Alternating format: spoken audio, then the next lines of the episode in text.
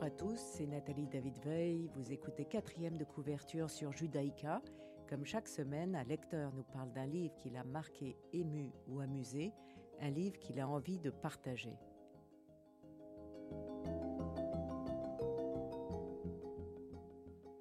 Aujourd'hui, Émilie Bénichou nous parle de Valérie Perrin, Changer l'eau des fleurs. Bonjour Émilie. Bonjour Nathalie. Née à Bordeaux, vous y avez vécu jusqu'à l'âge de 28 ans. Après un bac littéraire, vous avez un master en philosophie à l'Université de Bordeaux. Directrice du Centre culturel juif Yavne à Bordeaux, puis attachée culturelle au Centre Ben Gourion à Bruxelles. Vous avez enseigné la religion juive dans les écoles communales en Belgique.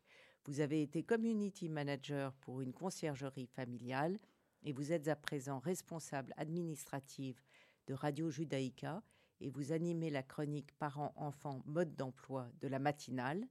Et vous savez de quoi vous parlez puisque vous avez deux magnifiques enfants, Joshua 11 ans et Eden 6 ans. On ne pouvait pas mieux dire.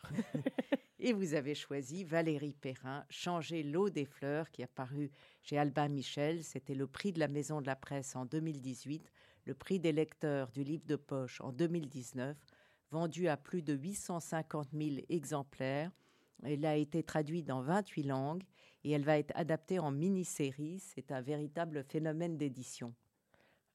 Euh, ça ne me surprend pas parce que je l'ai lu récemment, parce que justement il y avait un espèce de buzz autour de ce livre, mais qui, de prime abord, euh, le pitch qu'on m'en avait décrit, euh, quelqu'un qui garde un cimetière, qui devient garde-cimetière, je comprenais pas tellement l'engouement pour ce livre.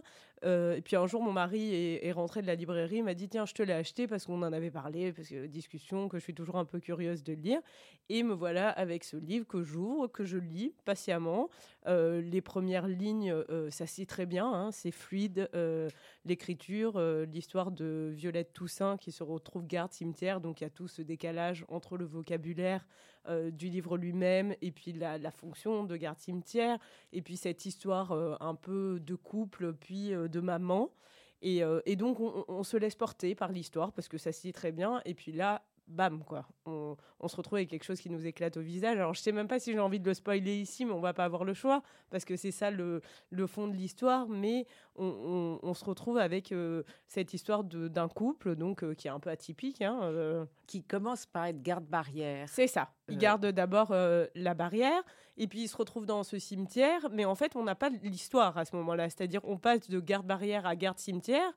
on a l'histoire de cette femme qui s'occupe très bien de son cimetière, tout au long de, du roman et puis des petits détails autour du cimetière, mais on ne sait pas tellement et on on se pose même pas la question, moi je trouve. On sait aussi un petit peu son passé, qu'elle a été orpheline, qu'elle a été extraordinairement malheureuse, que sa vie était déjà assez compliquée et qu'elle tombe sur un, un espèce de séducteur très ça. beau euh, ça qui est pas très gentil avec elle. Bah non, c'est ça, c'est en fait euh, une femme on, comprend sans comprendre qu'elle est dans cette vie, qu'elle se laisse porter par cette vie et puis un peu le miracle de sa vie, c'est cet enfant qu'ils vont avoir ensemble qui lui apporte de la joie.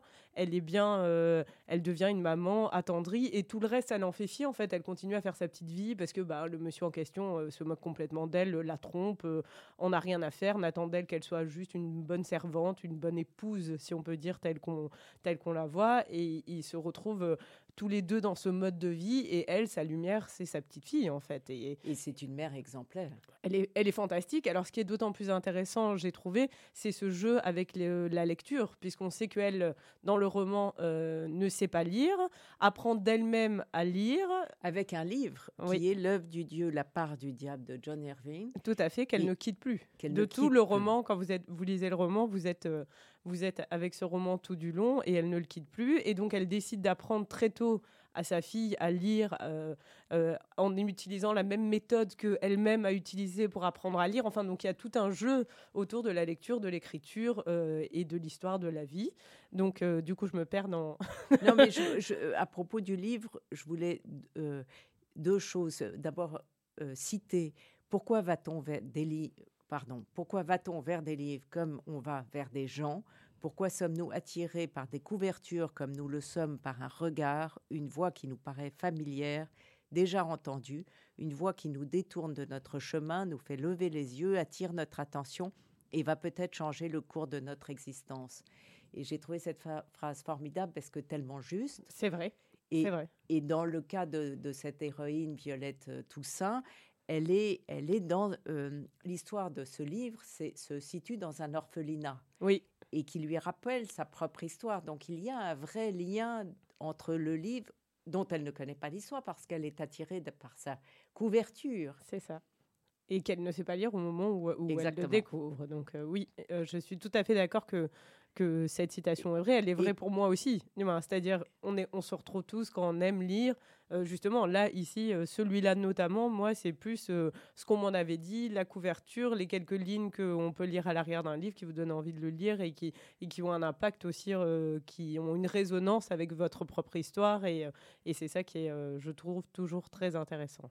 Et comme vous le disiez, c'est donc un pavé de plus de 500 pages qui se lit très facilement. Ah, on, se fait happer. happer et, et qui nous surprend. C'est ça. Parce que ça n'est pas l'histoire, il y a une succession d'histoires. en fait, c'est l'histoire dans l'histoire. Et c'est ça qui est complètement hallucinant, parce que je vous dis, les, les, les, premiers, les 100 premières pages, on va dire, je ne sais plus exactement à quel moment ça rebondit vraiment.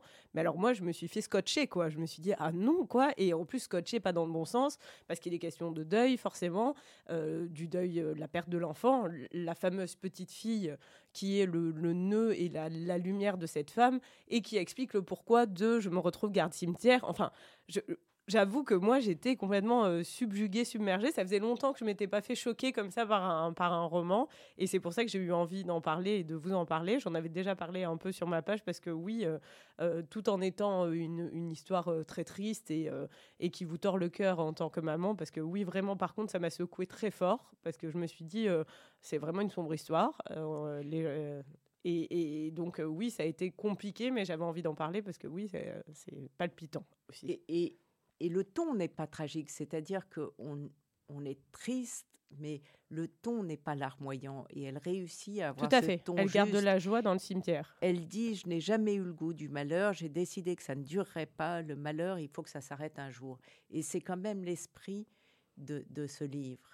Et, ce qui est, oui, c'est l'esprit, et même dans les personnages, parce qu'en fait, moi, ce que j'ai noté, c'est que même cet époux qui est un monstre, en fait, quand on le, lit à première ligne, finalement, on se rend compte avec ces parallèles dans les histoires, parce que finalement toutes les histoires se recoupent. Enfin, on, s'arrête jamais d'être surpris, parce que au-delà de, de ce gros choc par rapport au décès de la petite fille, il y a mille choses que je laisse euh, au lecteur la joie de découvrir. Mais, mais voilà, même ce, bonhomme qui, qui, est un sombre bonhomme, on comprend finalement pourquoi il est un sombre bonhomme et qu'il n'est pas si sombre, du moins il est sombre intérieurement, mais qu'il n'est pas si mauvais ou si horrible qu'on aurait pu le penser, et, que lui aussi avait ses raisons, avait ses choses. Donc euh, moi j'ai trouvé que voilà, rien n'est totalement noir dans ce roman, parce que finalement on termine, bah, certes avec des deuils, avec des gens qui décèdent, avec tout ça, avec un cimetière, l'endroit qui est pas le plus gai du monde non plus, et même ce cimetière, elle le rend gai en fait. C'est-à-dire, on a presque envie d'aller rendre visite à, Violette Toussaint, de prendre un café dans sa petite maison toute colorée et, euh, d'y passer un bon moment. Donc, euh, c'est vrai que oui, ça,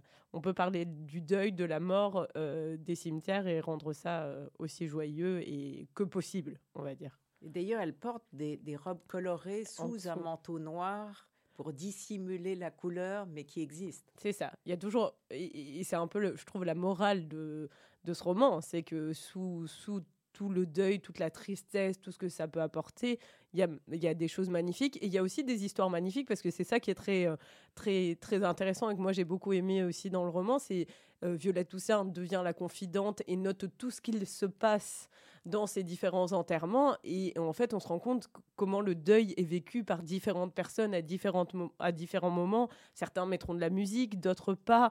Et, elle note tous ces petits moments de euh, ultra intimes, comme pourrait l'être un mariage. Ici, c'est un enterrement. Mais, mais voilà, on voit les gens œuvrer autour du défunt. Et je trouve ça, euh, j'ai trouvé ça aussi euh, très intéressant. Je me suis dit que c'était une bonne idée, en fait. C'est bête à dire parce que voilà, c'est pour certains qui peuvent pas assister, qui n'ont pas la capacité d'être là euh, le jour venu, avoir un, résumé de comment ça s'est passé, parce qu'on sait malgré tout que ce moment de l'enterrement, dans le deuil, c'est aussi euh, une possibilité de faire son deuil, parce qu'on n'a pas assisté, et c'est un peu ce qui se passe ici aussi avec Violette, euh, quand on n'a pas assisté aux funérailles, on est souvent en dehors de, la possibilité de faire le deuil, de, le, de travailler toutes ces questions-là.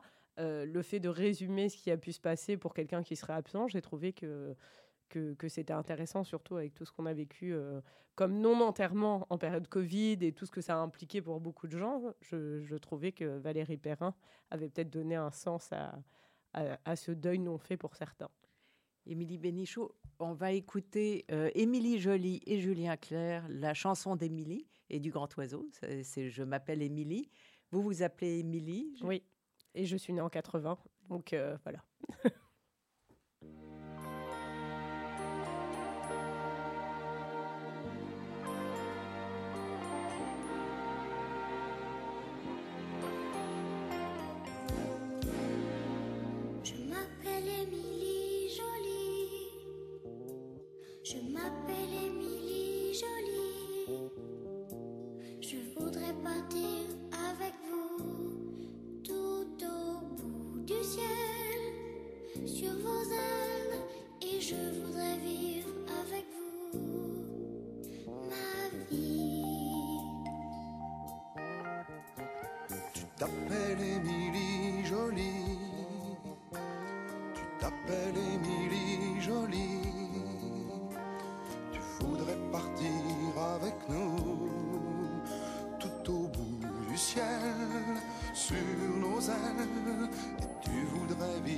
avec nous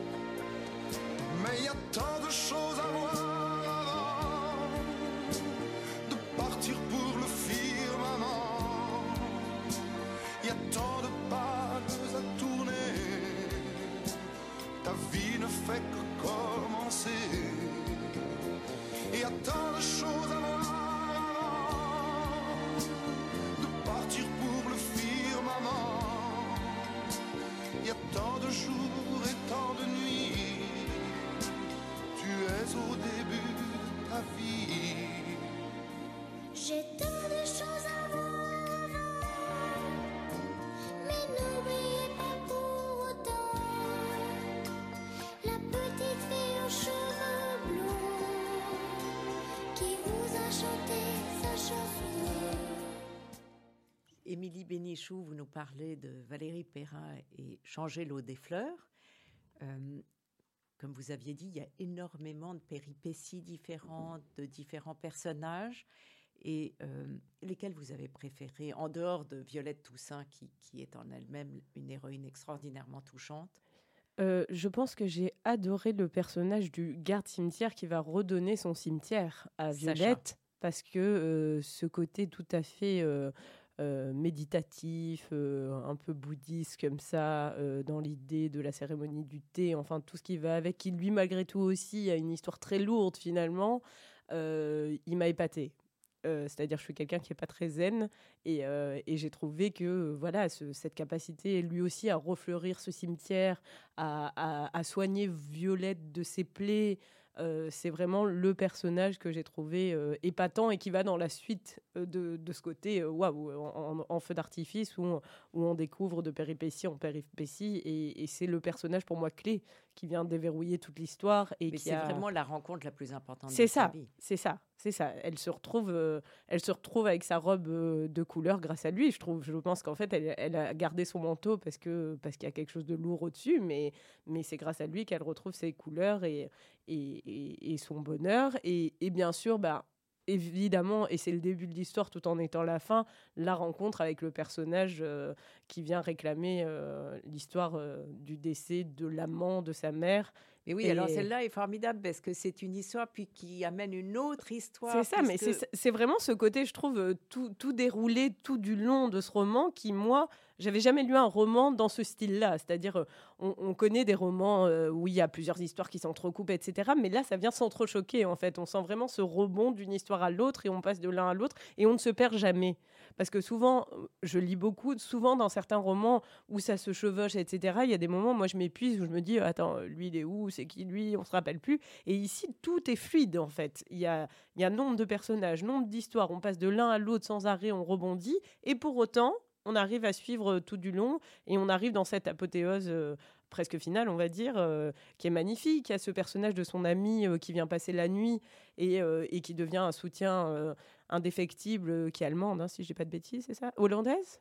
Hollandaise. Hollandaise, mais qui vit à Marseille, hein, c'est ça? Et, et, elle se rencontre au moment de la garde barrière où elle a encore le train est à l'arrêt et qu'elle l'invite à dormir dans cette maison et elle crée une amitié folle. Elle se retrouve dans ce cabanon à Marseille à l'époque où sa petite fille est encore en vie et donc ça devient son endroit entre guillemets sa sépulture quoi puisque on sait que moi les, les, lecteurs ne le savent pas mais Violette n'ayant pas assisté aux obsèques de sa fille euh, se retrouve un petit peu euh, finalement euh, on a l'impression qu'elle va pleurer sa fille plutôt dans ce cabanon près de la mer plutôt qu'au cimetière. Donc voilà il y a et puis alors, elle a l'art des noms, parce que, bon, Violette Toussaint, oui, là, c'est fantastique. C'est quand même formidable. Et puis, euh, Paul Seul, qui, est donc le commissaire, qui, qui vient la voir parce que sa mère a décidé d'être enterrée dans une tombe qui n'est pas celle de son, de, de, de son mari. C'est ça. Qui est celle d'un avocat séduisant, flamboyant.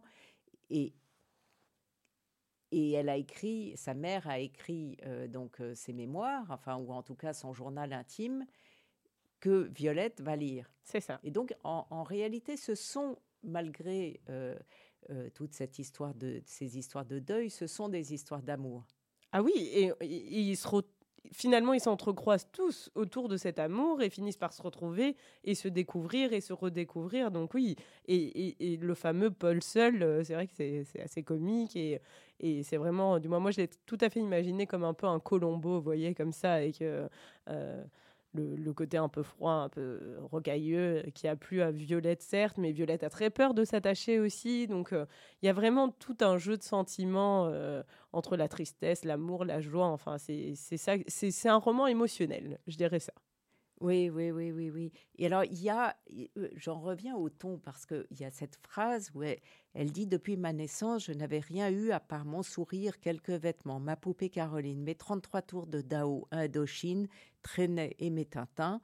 À 18 ans, j'allais avoir un travail déclaré, un compte en banque et une clé à moi, rien qu'à moi, une clé où j'allais accrocher tout un tas de breloques qui feraient du bruit pour me rappeler que j'avais une clé.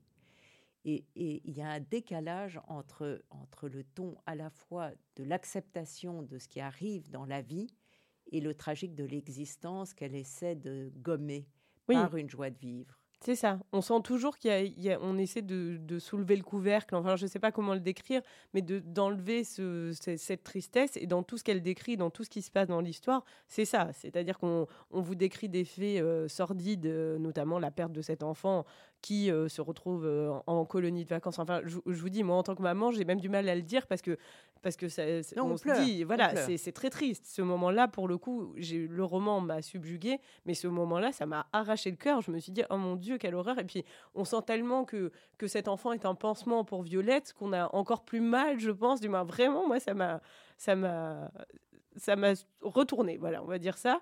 Et donc oui, mais même dans ces moments-là, on trouve toujours un sursaut, quelque chose qui va venir euh, penser les plaies. Et puis, euh, et puis, on a ce côté un peu enquête comme ça aussi qui est intéressant dedans, puisque forcément, euh, la petite fille étant morte, je le dis pour les lecteurs, dans un orphelinat suite à un incendie, pas un orphelinat, je dis des bêtises, dans une colonie de vacances où elle est partie, elle décède dans un incendie inexpliqué, qui n'a pas de sens. et donc, on appelle Violette, qui, avait, qui était tout à fait hésitante pour, euh, pour euh, laisser partir sa fille, euh, on décide de...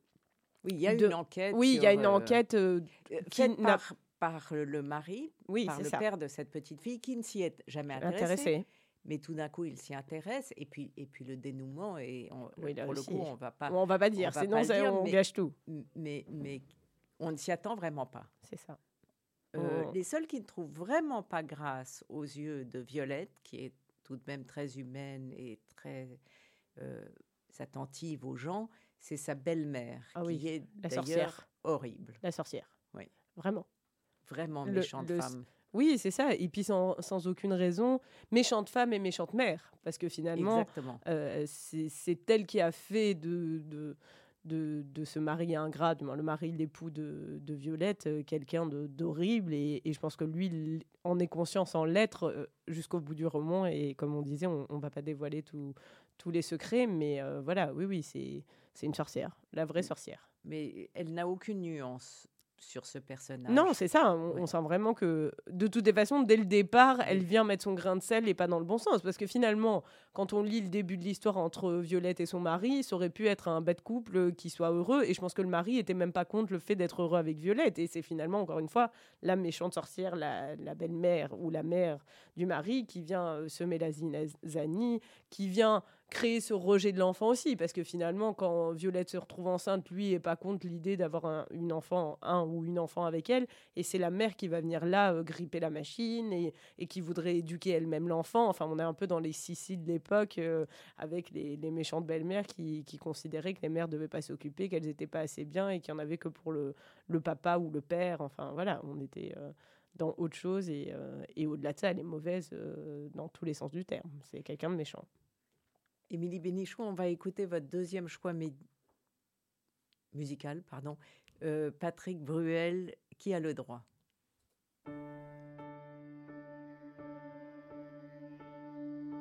On m'avait dit, te pose pas trop de questions. Tu sais, petit, c'est la vie qui te répond. À quoi ça sert de vouloir tout savoir?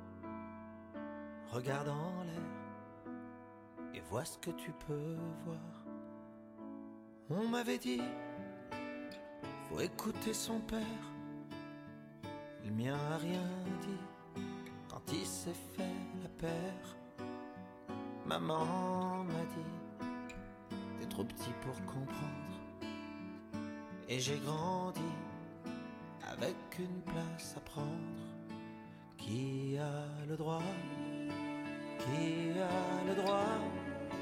Qui a le droit de faire ça à un enfant qui croit vraiment ce que disent les grands? On passe sa vie à dire merci. Merci à qui? À quoi?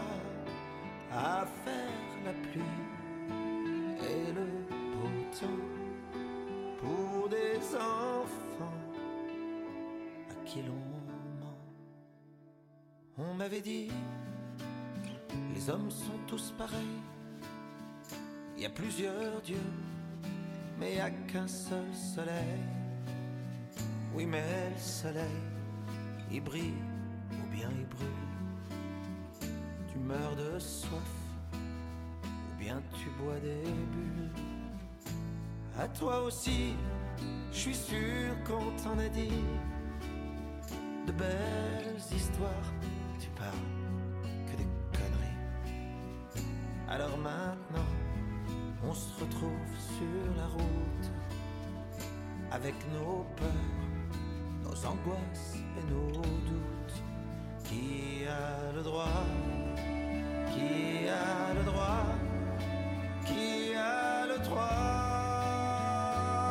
De faire ça à un enfant qui croit vraiment ce que disent les grands. On passe sa vie à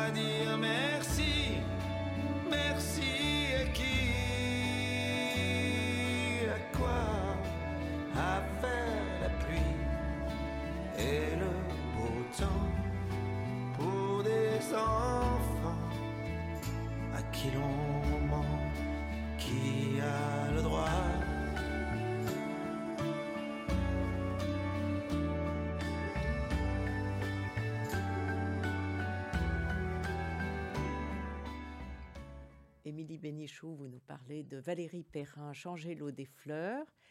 Euh, c'est une mère qui n'existe pas quand même, euh, Violette Toussaint. Elle est tellement gentille, maternelle, formidable. C'est une mère idéale.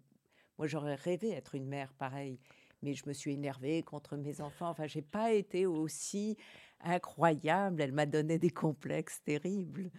Alors, elle, donne des complexes, mais je crois qu'elle incarne l'image que toutes les mères rêvent d'être. Vous voyez, c'est-à-dire, je pense que ça reste du roman, et donc dans les romans, il faut faire rêver les gens.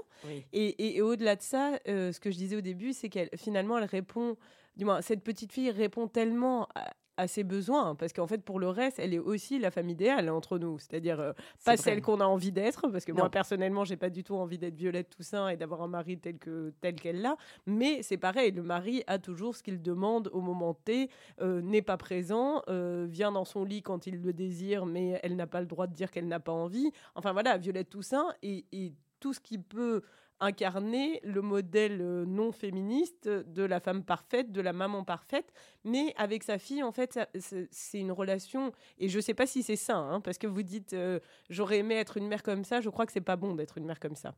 Parce que je pense qu'on ne rend pas service à nos enfants en, étant comme ça exclusif. En... Moi, moi, je sais que mes enfants, c'est la prunelle de mes yeux, c'est les personnes pour qui je me dévoue, mais il faut qu'ils apprennent qu'on est des humains et que euh, leur mère est, est, faillible. Et je pense que c'est bien que je leur crie dessus de temps en temps.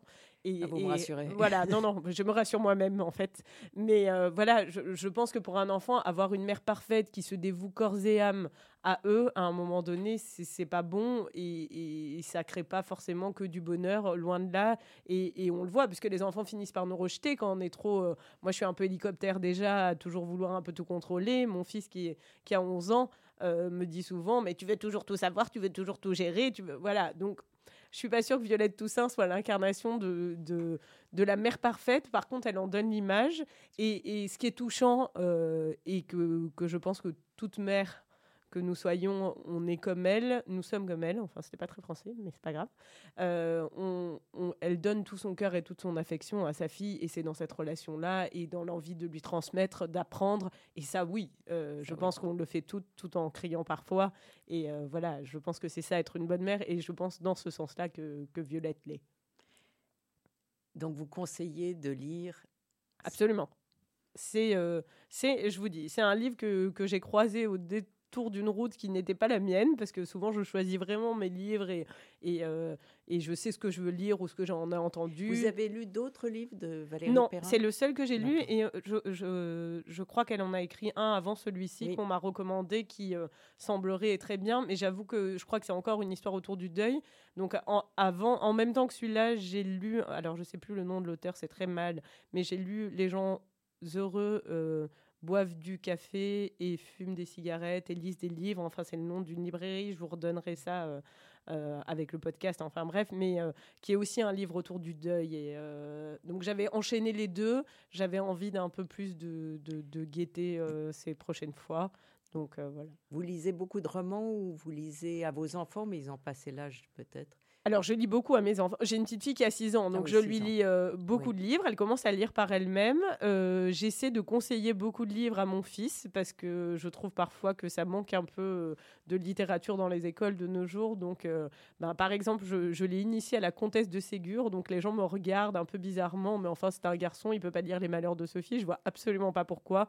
Et je trouve ça fantastique. Donc, il a lu Les Petites Filles Modèles, pas Les, les Malheurs de Sophie. Et il a adoré. Je, je, fais des recherches pour lui parce que c'est toujours difficile, je trouve, de, de, trouver pour les enfants. Donc, je, je, lis aussi moi-même des romans de littérature jeunesse parfois, parce que voilà, ça m'intéresse. Et, euh, et au-delà de ça, alors moi, je, lis de tout. Euh, je lis euh, des romans, je peux lire du, voilà, il y a le fameux Joël Dicker qui vient de sortir et je lui fais pas forcément de la com, mais j'étais tombée amoureuse de son premier roman, euh, La vérité sur la Ferrari qui est vert. Je me réjouis de lire euh, celui qui est sorti. Et entre, j'ai pas adoré les autres, mais je les ai lus aussi. Voilà, donc euh, je peux lire du, du Joël Dicker, je peux lire des choses plus classiques.